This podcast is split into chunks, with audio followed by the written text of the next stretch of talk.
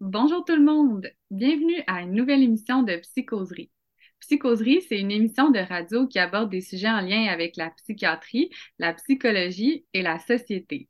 Tous les épisodes sont disponibles sur Spotify et Balado et je vous invite à vous abonner à notre page Facebook nommée Psychoserie et notre page Instagram du même nom si ce n'est déjà fait pour vous tenir au courant de nos activités. Psychoserie, c'est également une émission de divertissement et de vulgarisation scientifique. C'est important de mentionner que notre émission ne remplace pas une consultation auprès d'un professionnel de la santé et aucun lien médecin-patient n'est formé lors de cette émission. Si vous avez besoin d'aide, je vous invite à consulter un professionnel et si vous avez besoin de parler à quelqu'un maintenant, je vous réfère au Centre de prévention du suicide au numéro 1866 appel 1866 277 3553. Pour cet épisode, vous êtes en compagnie de moi-même, Amina Otmani, et de mon invité du jour, Yasmine Nadifi, résidente en psychiatrie, qui va vous parler d'un nouveau phénomène, l'éthique d'apparition rapide. Bonjour Yasmine. Bonjour Amina, merci de me recevoir euh, pour ce podcast. Merci à toi de t'être jointe à nous, Yasmine, en cette journée grise et enneigée. Oui, en, effet, on voit euh, la tempête qui commence aujourd'hui. Euh, donc, c'est ça, comme euh, tu l'as dit, hein, euh, je voulais parler un petit peu du sujet euh, d'éthique d'apparition rapide, un nouveau phénomène qu'on observe vraiment depuis le début de la pandémie. Mais avant de parler de ce phénomène-là, j'aimerais ça vous parler un petit peu c'est quoi un trouble de tic et surtout c'est quoi le syndrome de Gilles de la Tourette, euh, particulièrement aussi parce que c'est les gens euh, qui ont le syndrome, qui vivent avec le syndrome, euh, sont souvent stigmatisés, puis il y a beaucoup de méconceptions entourant ce syndrome. Donc, c'est typiquement, là, ça commence assez jeune, autour de 5 à 7 ans. Ça touche majoritairement les garçons. Là, on, tourne autour d'un ratio de 4 garçons pour une fille. Ça commence donc, comme j'ai dit, assez jeune, puis il y a comme une progression euh, des symptômes avec un pic qui survient autour de 10 à 12 ans. Quand ça commence, c'est surtout des tics qui sont simples, c'est-à-dire que c'est un muscle qui va bouger. Et par la suite, ça va évoluer vers quelque chose de plus complexe où là, il va y avoir des, mouvements là, plus qui sollicitent un plus grand nombre de muscles. D'ailleurs, euh, excuse-moi, les tics, ça inclut euh, seulement des tics moteurs ou ça peut être verbal ou d'autres euh, natures? excellente question, j'allais oublier de mentionner. Donc, initialement, ça commence moteur, puis plus le syndrome progresse, là, il va avoir l'apparition aussi de tics vocaux, mais il euh, faut savoir que pour avoir un syndrome de Gilles de la Tourette, il faut avoir des tics moteurs et vocaux. Euh, alors que sinon, on parlerait plus d'un tic moteur si c'est juste moteur ou tic vocaux si c'est juste vocal. Puis dis-moi, est-ce que euh, les est-ce qu'il un des deux types de tics qui se retrouvent plus fréquemment exprimés? Donc, euh, ça va être surtout les tics moteurs qui vont être euh, plus fréquents dans la présentation. Euh, il y a aussi un autre type, quand on pense au syndrome de Gilles de la Tourette, malheureusement, ce qui nous vient souvent en tête, c'est souvent d'avoir des, des, tics où on va avoir des propos un peu vulgaires ou obscènes. Oui, absolument, à l'esprit. C'est ça, hein, on a tous entendu ça. Donc, en effet, ça, on appelle ça un copro-phénomène. Donc, on a de la coprolalie, c'est des termes scientifiques qui veut dire euh, tenir des mots vulgaires ou euh, obscènes. Puis on a des copropraxies, où là, c'est de faire des gestes obscènes euh, ou grossiers. Il faut savoir que ces comme coprophénomènes surviennent pas nécessairement, ça pas classiquement en début euh, du syndrome, ça survient plus tard. Puis, il faut savoir que c'est pas non plus présent chez tout le monde qui présente un syndrome de, de la tourette. Au contraire, ça va être plutôt une minorité de gens qui vont présenter euh, ce genre de symptômes. Par exemple, la coprolalie, où on tient des, des propos là, vulgaires, c'est présent environ chez 20% des garçons. Donc, un garçon sur cinq qui a le syndrome de Gilles de la Tourette. Puis les copropraxies, ou c'est les gestes un peu obscènes ou vulgaires, c'est autour de 5 des filles et des garçons là, qui vont présenter ça. Donc, euh, c'est un peu une méconception qu'on a. Là. Alors, euh, je vais un peu clarifier, puis ça arrive souvent en fin de maladie, euh, de, en, fin de progression un peu de syndrome. Puis, il faut savoir que c'est aussi quelque chose qui peut être assez invalidant pour la personne parce que ça peut souvent être perçu par l'entourage comme, comme si la personne fait exprès, comme de l'opposition. C'est souvent difficile à comprendre pour euh, le public général qui sont euh, témoins de ça. Absolument, ça doit être aussi difficile à vivre pour la personne qui l'exprime euh, si en plus d'être incontrôlée, mais en plus obscène. Oui, exactement. Comme ces deux aspects-là, hein, comme tu, tu, le mentionnes bien. Mm.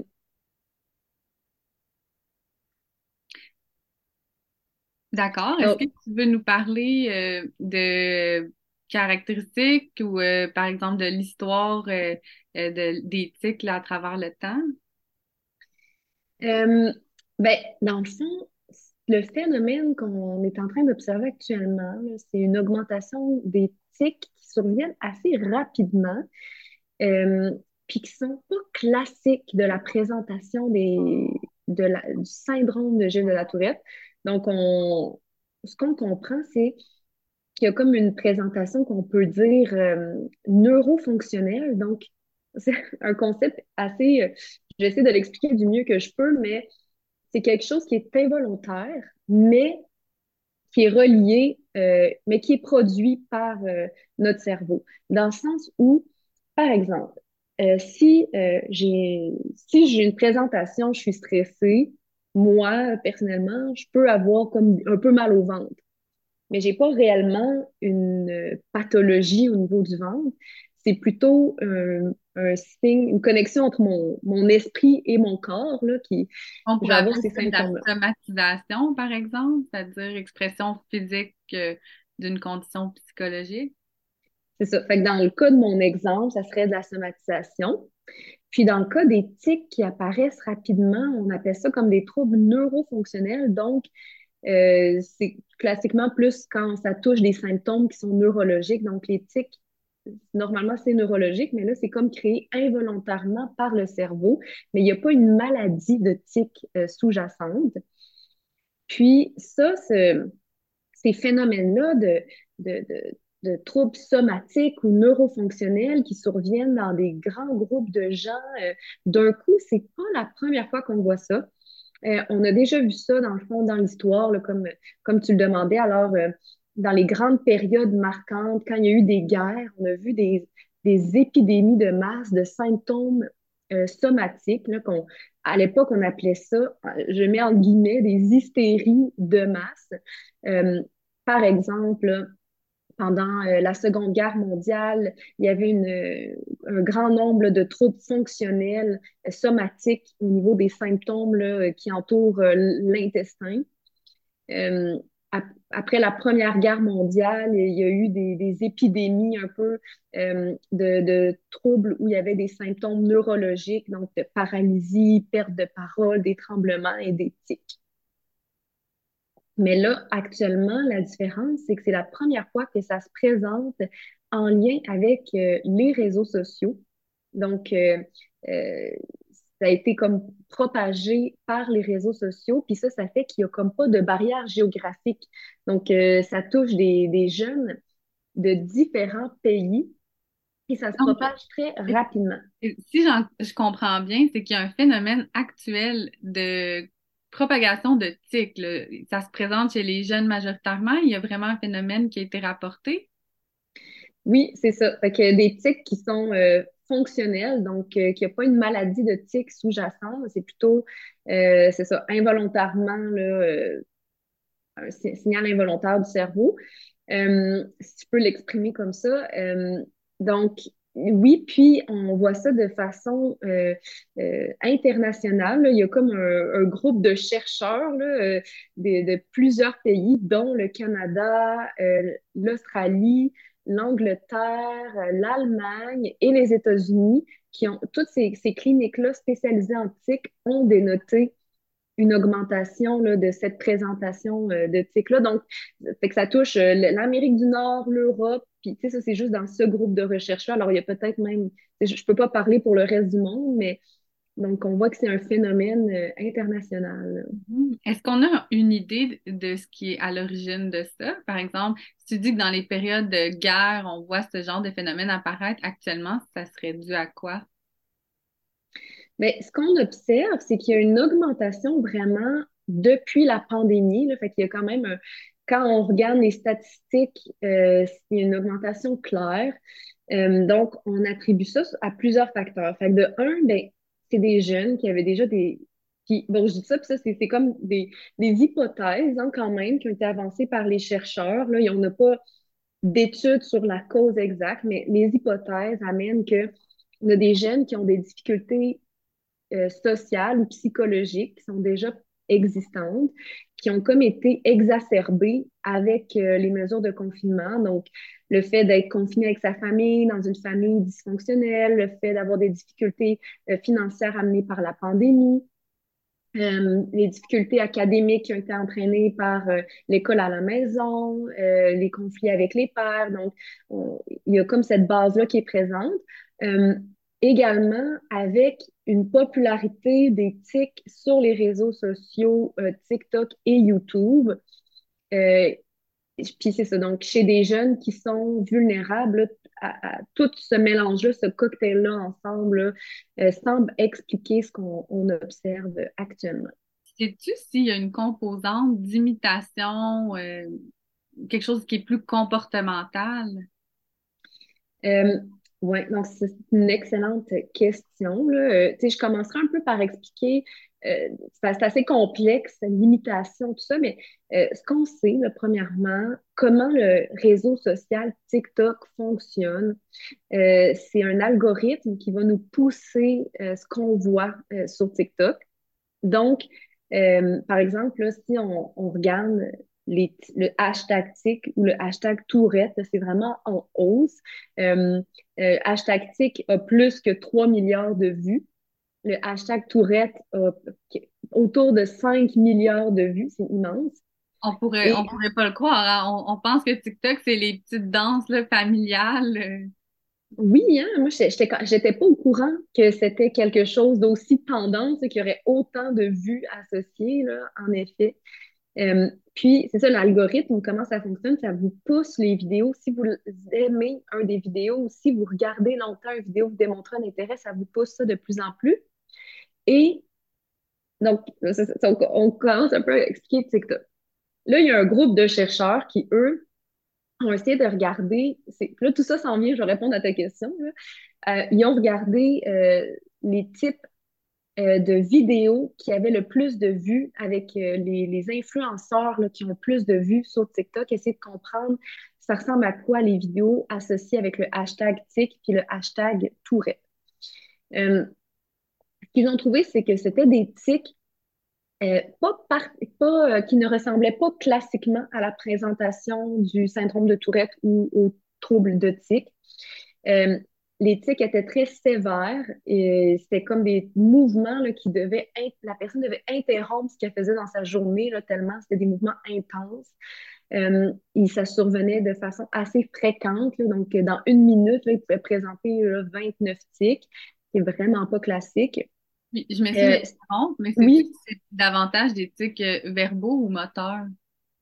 Euh, ben, il y avait beaucoup des tics moteurs, mais les tics verbaux étaient comme se présentaient assez vite dans la maladie, là, ce qui est aussi peu classique. puis en parlant de, ça aussi, ce qui était pas classique, c'est qu'il y avait beaucoup des phénomènes, comme j'ai décrit plus tôt, de coprolalie et copropraxie. C'était présent chez presque, dans le 93% des vidéos, là, ils tenaient euh, ce genre de tic, alors que ça, on a compris que c'était assez rare. Euh, puis il y avait des, des, des, des mouvements qui ne ressemblaient à des tics, vraiment là, euh, des mouvements complexes, des mouvements qui pouvaient frapper quelqu'un, c'était vraiment inhabituel. Et qui est un peu choquant de voir chez les euh, influenceurs les plus populaires là, sur euh, TikTok en lien avec le contenu de Tourette, il y en a 64% qui vendent de la marchandise. Donc, il y a un aspect lucratif. Et Étonnant.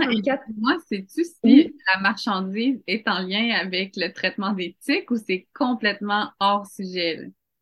Écoute, je sais pas c'est quoi la marchandise, mais euh, c'est pas mentionné là, euh, dans l'étude, mais euh, en tout cas, mais il y a un aspect qui est lucratif, puis c'est des gens qui n'ont pas de formation non plus pour aider l'éthique, donc j'aurais tendance à croire que c'est plus dans un but, tu sais, euh, de, de, faire de l'argent que de, de... Mais je dis ça sans, sans, sans avoir L'histoire le dit pas, mais on se doute que c'est probablement pas des compagnies pharmaceutiques qui, qui pluguent leurs produits via des influenceurs TikTok. C'est plus euh, non, euh, autres que médicales, on, on, se doute. Là. On se... Oui, exact. Puis, euh, ben, dans ces influenceurs-là, il y en avait 64% qui mentionnaient avoir eu des accusations de simuler leur tic. Donc, ah, même! Oui. comme pourcentage, OK. Puis ça, c'est eux qui le reconnaissent. Et euh, alors, donc, on, donc euh, tout ça pour dire que l'aspect je fais de l'argent, l'aspect de il y a un algorithme, donc c'est quoi qui va attirer plus euh, les vues sur un algorithme où il y a 5 milliards de vues, il y a tellement de vidéos, c'est des présentations qui sont exagérées, atypiques, qui attirent l'œil. Donc, euh, il, semble, on peut, il y a, une étude qui suggère qu'on peut même parler là, vraiment de, de simulation, surtout chez certains YouTubers, certains TikTokers. Euh, donc, c'est ça pour répondre un peu à ta question. Euh, eh bien, on peut se dire que tous les moyens sont bons pour se faire connaître. Il n'y a pas que la réalité qui permet de se faire connaître. Oui, mais quand même, tu sais, je veux quand même clarifier que les jeunes qui consultent, puis les gens qu'on voit en clinique, euh, quand même, puis la plupart des jeunes qui consomment ces, vidéos-là, puis qui vont présenter des tics, euh, il y, a une grosse partie que c'est plutôt euh, de la suggestibilité. Donc, c'est involontaire. c'est la plupart des gens, c'est involontaire. Là. Je pense que c'est une minorité de gens là, que ça va être vraiment volontaire, cette simulation-là. Puis... Mm.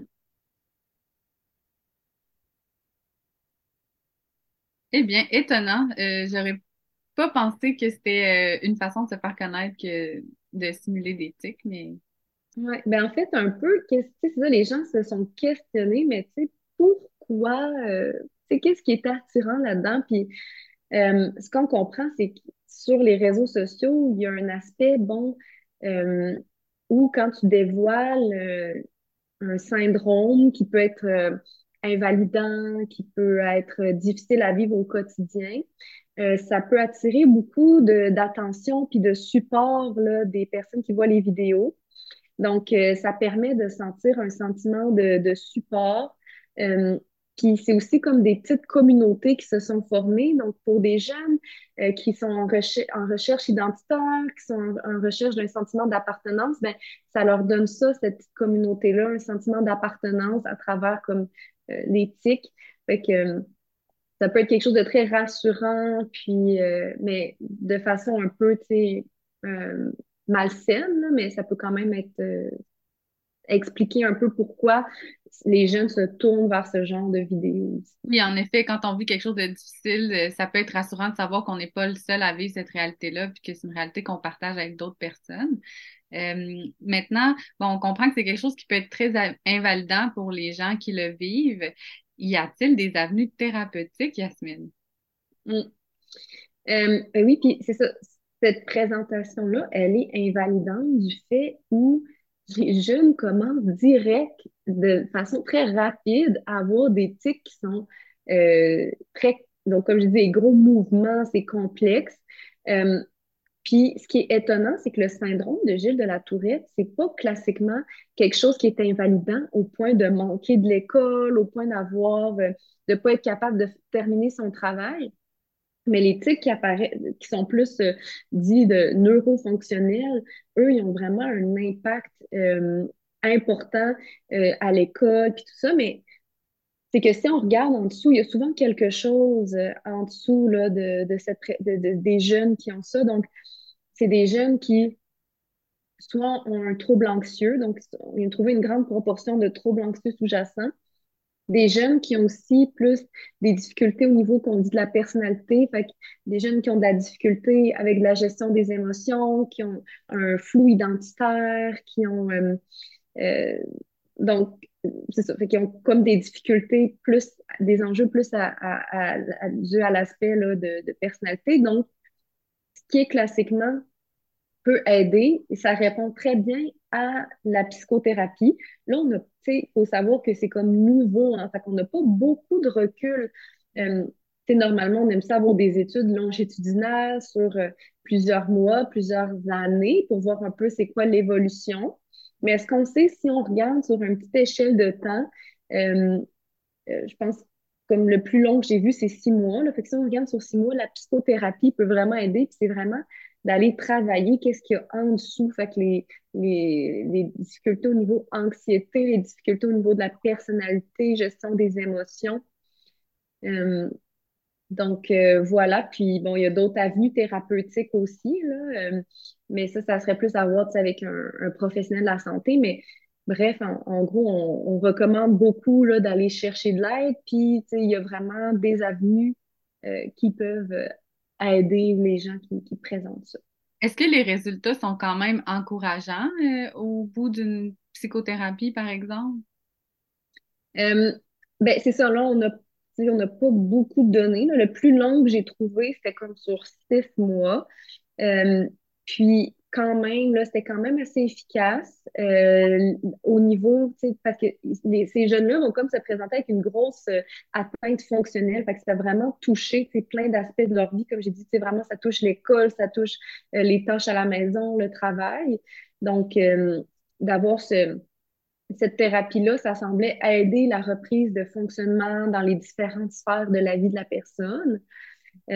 puis, une autre stratégie aussi qui est intéressante, c'est qu'ils ont essayé les thérapies qu'on fait avec l'éthique, euh, les thérapies comportementales pour l'éthique, puis ça aussi, c'était assez euh, efficace, mais sur une étude sur six mois qui avait pas beaucoup de, patients inscrits, seulement 20 patients qui étaient là-dedans, donc euh, c'est encore quelque chose qui, qui mérite d'attirer l'attention. Puis surtout, je pense que ce que ça met en lumière, c'est le besoin de comprendre, tu sais, c'est quoi l'impact des réseaux sociaux chez les jeunes? Parce que euh, c'est quand même assez nouveau. Je veux dire, Internet existe bon, depuis plusieurs années, mais là, euh, les réseaux sociaux, il y a comme eu aussi un, un grand, euh, une explosion à ce niveau-là, du temps passé sur les réseaux sociaux avec la pandémie, là, où tout le monde était confiné chez eux.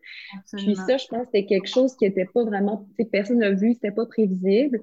Et c'est pas juste les tics hein, qui, ont qui ont eu une augmentation, là, les tics fonctionnels, euh, également les, euh, les, euh, les, les, troubles des conduites alimentaires. Là, il y a vraiment des groupes où les jeunes s'encouragent à, poursuivre dans, dans les comportements de restriction alimentaire, puis qui malheureusement entraînent comme soit la présence d'un trouble alimentaire ou euh, qui va dégrader le trouble alimentaire qui est déjà présent. Là. Puis ça, ça a même été vu.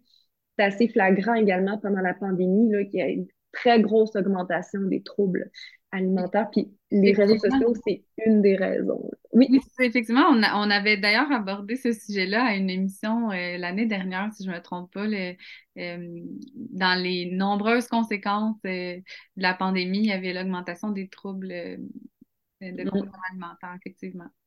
Mm, mm. maintenant, on sait qu'il y a aussi une, part des réseaux sociaux euh, dans l'ampleur euh, de la situation. Oui, oui. Excellent. Est-ce qu'il y avait euh, d'autres informations que tu voulais nous partager ou on a pas mal fait le tour? Ben, c'est ça, dans le fond, pour conclure, là, on est vraiment en train d'observer l'apparition d'un nouveau trouble neurofonctionnel. Donc, euh, euh, ça, c'est vraiment l'apparition de, de, symptômes neurologiques euh, qui sont vraiment involontaires, mais qui a pas la présence d'une maladie neurologique. En fait, il n'y a pas de cause neurologique derrière tout ça. C'est vraiment le psychologique qui, est derrière tout ça. Puis, c'est vraiment le lien entre corps et esprit que là, on observe durant une période assez marquante de l'histoire mais avec l'influence des réseaux sociaux. Alors, je pense que c'est un phénomène qui mérite vraiment qu'on se penche plus là-dessus, qu'on comprenne un peu plus c'est quoi l'impact sur nos jeunes, parce que les personnes majoritairement touchées, c'était des jeunes fin de l'adolescence, début de l'âge adulte. Donc, mm. c'est une période quand même où les gens une période qui ça mérite de, de, se pencher là-dessus. Absolument. Puis euh, l'adolescence, c'est quand même reconnu là, pour les, le besoin d'appartenance au groupe. Peut-être que l'impact. En effet. Mm. La recherche euh, de son identité. Hein, je suis qui euh, dans le monde? Qu'est-ce Ça aussi, c'est une, une, période. en tout cas, ça, ça, se développe surtout pendant l'adolescence. Mm. Absolument. Bien, écoute, merci beaucoup, Yasmine, de nous avoir appris euh, davantage sur l'éthique d'apparition rapide et le phénomène euh, actuel avec les réseaux sociaux. Et bravo pour ton jeu de mots, le tic dans TikTok. C'était excellent. ben, merci euh, de m'avoir reçu. C'est un, un, petit, un petit aperçu euh, mais si vous êtes, euh, ceux qui écoutent, si vous êtes curieux, il y a des ressources en ligne, euh, notamment l'Université de Calgary a fait une page spécialement dédiée à, ce nouveau phénomène. vous allez chercher sur l'Université de Calgary avec, bon, c'est en anglais, hein, évidemment, Functional Tick-like Behaviors. Excellent. Puis, Faites un usage euh, attentif et précautionneux de votre réseau social préféré. Oui. bonne fin de journée. Merci à tous d'avoir été avec nous. À une prochaine émission.